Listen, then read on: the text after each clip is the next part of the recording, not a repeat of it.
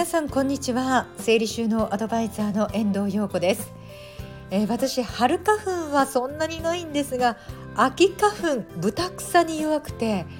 もう最近は目も鼻もズルズル状態です。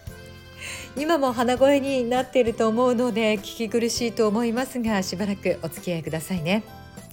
さて今回はお部屋から抜け出すために必要な思考とは何なのかについて私なりの考えをご紹介しますね。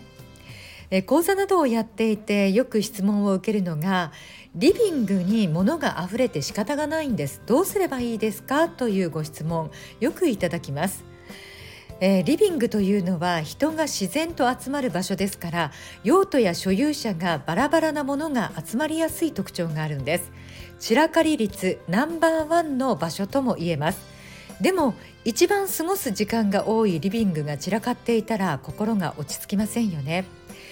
えー、お部屋出身の私試行錯誤した結果抜け出すために常に心がけたことは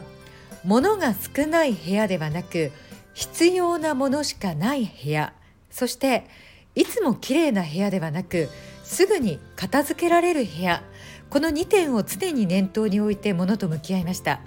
何でもかんでもリビングに置いていたらそりゃ物が溢れてしまうのは当然です、えー、最低限必要だと思うものを少しずつ収めてむやみに収納スペースを増やさないようにしました。とはいえどんなに私が頑張っていても夫と娘はなかなか言うことを聞きません。出しっぱなし脱ぎっぱなし食べっぱなしということがよくありました。ですから声かけは1回ではなく2回3回10回だって言っていましたね。もちろんもうマジうぜえとかほんとうるさいんだけどと文句も散々言われたんですが、まあ、やっぱりねそれでイラッとしたり何なの？と、えー、腹立たしく思うこともいっぱいあったんですけれどもここは忍耐できるだけ冷静に努めました。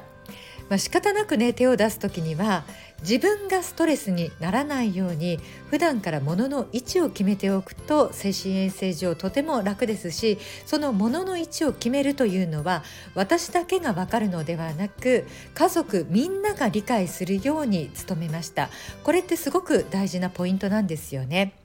片付けのめんどくさいやりたくないっていう根源はどこに片付ければいいのかわからないということをはじめとするこうさまざまな悩む行為が嫌なんですよね。だから悩まない片付けにするためにはどうすればいいのか、えー、私と家族がストレスに感じているのは何なのかというのを明確にすることがすごく大切です。物が多いなもやもやあれどこにあったんだっけっていうイライラあ小指に物がぶつかったっていう「は痛い」っていう感情こういった感覚を味わうものが主導権を握っているような家から抜け出すためには結局自分でどうにかするしかないんですよね。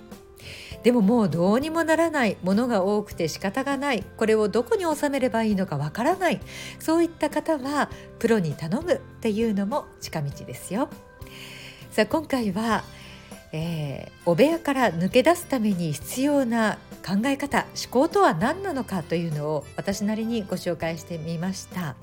それではまた次回。